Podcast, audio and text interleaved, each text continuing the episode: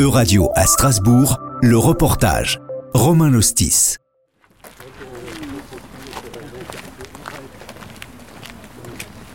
Et là, on est dans la partie sud du chantier, sur la nécropole de la période romaine. D'accord. Strasbourg, derrière l'actuelle gare ferroviaire. À première vue, rien d'autre qu'un terrain vague. Les vestiges sont en réalité sous le niveau du sol. Puis, on aperçoit les tentes blanches et le matériel déployé par l'équipe d'archéologie Alsace, et nous voilà au beau milieu d'un chantier de fouilles archéologiques en plein cœur de la métropole alsacienne. Mathias Higelin est archéologue territorial, il est responsable de ce chantier. Vous avez fouillé une euh, superficie de combien? Euh, Alors était prescrit une superficie de 22 000 mètres carrés. Et donc ça, ça représente combien de mois de travail? Ici, on est depuis euh, le 20 mars. Et vous aurez tout fini?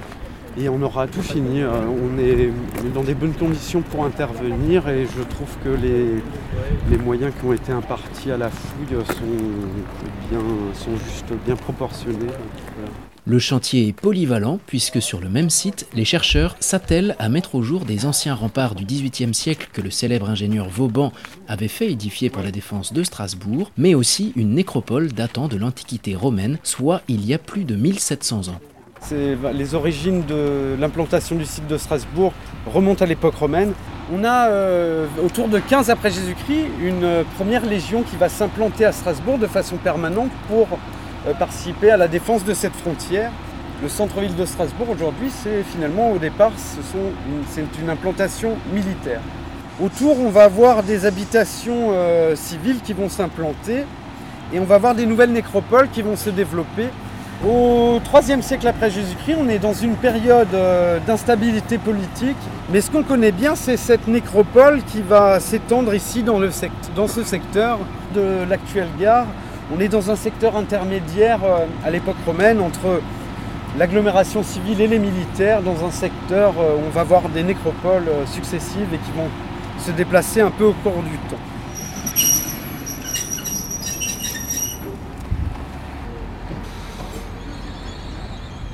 C'est en prévision de la construction d'un nouvel atelier de maintenance SNCF sur le site de la gare de Strasbourg que le service régional de l'archéologie a donc prescrit cette fouille archéologique et l'a confiée à l'équipe d'archéologie Alsace. L'un de ses membres, Bastien Prévost, nous emmène quelques pas plus loin, au pied d'un ancien rempart, fragment des anciennes fortifications Vauban qui entouraient la ville il y a de cela trois siècles.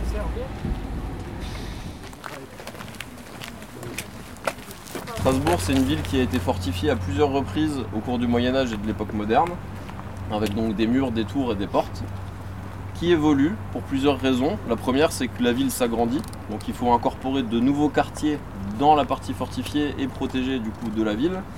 Et la seconde raison, c'est d'adapter tout ça à l'évolution des, notamment de l'armement et notamment de tout ce qui est artillerie. Euh, là, vous avez le système qu'on appelle système bastillonné avec une fortification en étoile. Donc c'est quelque chose qui est particulièrement adapté à l'artillerie, que Vauban a réutilisé et vraiment remployé et amélioré. C'est pas quelque chose que lui a inventé, c'est un système qui existait déjà. Donc euh, cet ouvrage-là, pour l'étudier, nous on a fait des sondages profonds à deux endroits. Là on est à peu près à 5,50 m de profondeur. Voilà. Dans nos, techniques de fouille, et nous, ce qu'on va principalement essayer de mettre en évidence, c'est la manière dont l'édifice est construit. Donc vraiment comment ça a été implanté et de quelle manière ça a été construit, tout simplement. Euh, donc là, vous pouvez voir que vous avez donc le mur qui est relativement épais. L'avantage ici, c'est qu'on a le parement qui est conservé.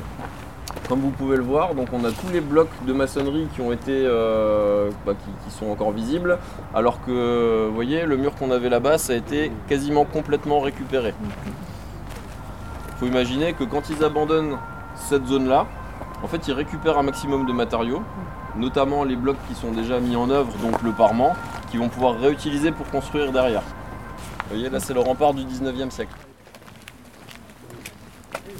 Après ici sur la grande surface, euh, euh, c'est surtout des vestiges de la période Vauban et donc euh, de la fortification, des vestiges étendus, c'est des grands murs de fortification. Donc, par exemple, on n'a pas fouillé sous la, sous la voirie sur laquelle on marche, puisqu'on a fouillé vraiment de part et d'autre. Et puis jusque-là, il peut y avoir des vestiges, par exemple, plus anciens qui sont un petit peu isolés. Et au fil du temps, certains vestiges ont révélé de véritables trésors, notamment des vases et ouvrages précieux en verre. Pour vous montrer un petit peu le matériel qu'on a pu découvrir dans les tombes. Ici, une tombe qu'on a, fouillée euh, tout récemment.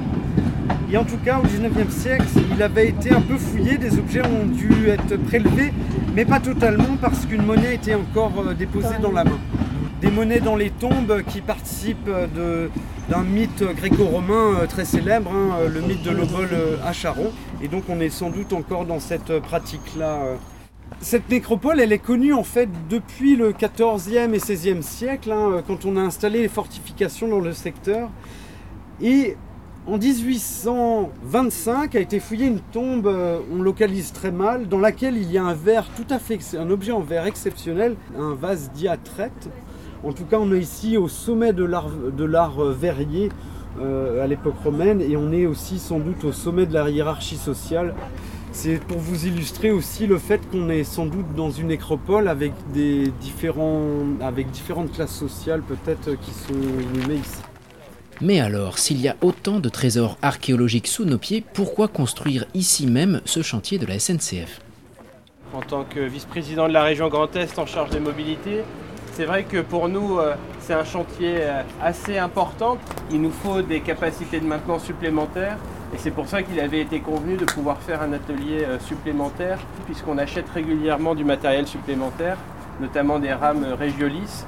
Et donc il faut qu'on puisse pouvoir les entretenir. Et des sites comme ceux-là sont des sites quand même assez pratiques, puisqu'ils sont à côté de la gare qui accueille le plus de TER en France depuis le lancement du REM, hein, en région parisienne. Et euh, c'est quand même un gros investissement puisque c'est plus de 2 millions d'euros pour la région. euh. et c'est vrai qu'on partageait aussi l'ambition de pouvoir euh, continuer à développer cette gare basse et éventuellement des capacités aussi pour y accueillir des voyageurs si demain il fallait pouvoir déployer encore un peu plus de capacités. Et donc c'est intéressant de pouvoir voir ce chantier aussi de fouilles archéologiques puisqu'on s'inscrit aussi dans cette démarche de pouvoir préserver le passé et le mettre en valeur, le valoriser. C'est vraiment une démarche aussi très importante pour la région. Depuis le mois d'avril, la fouille a déjà permis de mettre au jour plus d'une trentaine de sépultures, mais aussi d'autres traces plus récentes, mais tout aussi intéressantes pour les archéologues. Émilie Briand, directrice adjointe de Archéologie Alsace. Et ce site, il est très particulier pour nous aussi parce que dans le cahier des charges scientifiques qui nous a été fixé par l'État, euh, on fouille cette nécropole pour étudier les pratiques funéraires de l'époque romaine, mais on fait aussi de l'archéologie, de l'archéologie, puisque c'est une nécropole qui a été fouillée au 19e siècle par le chanoine Straub. Et vous pouvez admirer d'ailleurs des objets de cette fouille du 19e aujourd'hui au musée archéologique de Strasbourg. Et là, aujourd'hui, l'objectif, c'est de reprendre cette euh, fouille ancienne et de retrouver les traces des archéologues du passé. Donc voilà, on va dans le passé à l'époque romaine, mais aussi dans le passé euh, de l'histoire même de l'archéologie. Aujourd'hui, les méthodes ont évolué et rien n'est laissé au hasard pour les scientifiques. Delphine Janville, archéo-anthropologue. Euh, donc là, on va observer euh, plein de choses au niveau des ossements pour déterminer l'espace de décomposition. Donc on peut avoir un espace vide ou un espace colmaté. Espace vide, ça veut dire qu'il il aura bougé. Par exemple, il sera dans un cercueil ou dans un contenant en bois, ou bien il peut être dans une fosse qu'on aura recouvert, par exemple, euh, d'un élément périssable, ou bien, euh, après, ce qui est plus simple, par exemple, euh, un, cercueil en plomb ou un coffrage en grès ou un sarcophage, quoi que ce soit, là, c'est plus simple à, dé- à déterminer. Euh, donc en fait, on va étudier vraiment tous les mouvements de, de ces os. Et on va aussi essayer de déterminer si l'individu était habillé, par exemple. On peut observer s'il avait des chaussures, par exemple avec des clous de chaussures, ou la façon dont le, le pied s'est décomposé en fait. Derrière cette fouille, l'objectif, on l'aura compris, la sauvegarde et la préservation de ces éléments de l'histoire passée. Enfin, une question demeure, dans quelles conditions restituer ces objets et ces connaissances au grand public? On- C'est vrai que la difficulté ici, on- en général, on a pour mission de souvent ouvrir les terrains au public déjà. Et c'est vrai qu'ici, le contexte particulier euh, euh, lié au risque ferroviaire, c'était difficile de l'ouvrir au public. On n'a pas pu le faire. Mais je pense qu'il y aura au moins des conférences dans Strasbourg pour présenter les résultats. Euh, le matériel qu'on va trouver va rejoindre le musée archéologique et va compléter les collections qui sont déjà euh, conservées et présentées euh, en vitrine. D'accord. Parce qu'après, on dit souvent que dans les musées, on ne voit que 5% de, ce qui est contenu. et encore, euh, 5%, je pense que c'est beaucoup. Euh, ils ont des réserves euh, importantes dans lesquelles il y a beaucoup de choses. Après, nous, on va conserver aussi euh, des choses qui ne sont pas forcément très présentables, des, des- des Des fragments, de poterie, etc., de céramique, mais qui nous vont nous aider à dater euh, les vestiges archéologiques. Rapprocher citoyens et chercheurs en archéologie reste donc vital pour aider à améliorer la visibilité et l'accès à ces éléments de nos cultures et de notre histoire. Dans cette optique, chaque année sont organisées les Journées européennes de l'archéologie. Cette année, elles ont eu lieu les 16, 17 et 18 juin, et cela dans chacun des 46 pays membres du Conseil de l'Europe à l'origine de cette initiative. À Strasbourg aussi, les acteurs de l'archéologie étaient au rendez-vous de cet événement européen majeur. Donc je suis Delphine Souhan, je suis chargée de communication d'Archéologie Alsace. Et cette année, Archéologie Alsace pour les Journées européennes de l'archéologie a ouvert ses portes à Célesta. On a un, un grand bâtiment qui abrite nos locaux ainsi qu'un centre de conservation et d'études qui dépend des services de l'État. Et nous avons ouvert au public pour un week-end consacré aux âges des métaux. Euh, visite du centre archéologique avec des professionnels, découverte des métiers, ateliers de fouilles pour les enfants et artisans et restituteurs qui ont réalisé des copies et de l'expérimentation euh, sur la fabrication d'objets de l'âge du bronze et de l'âge du fer. Non, c'était un beau succès, en tout cas moi à l'échelle de ma petite carrière, euh, j'avais encore jamais croisé euh, les recherches d'un chanoine et ça c'est chouette. ouais. Merci. Voilà. C'était un reportage de Radio à Strasbourg. À retrouver sur euradio.fr.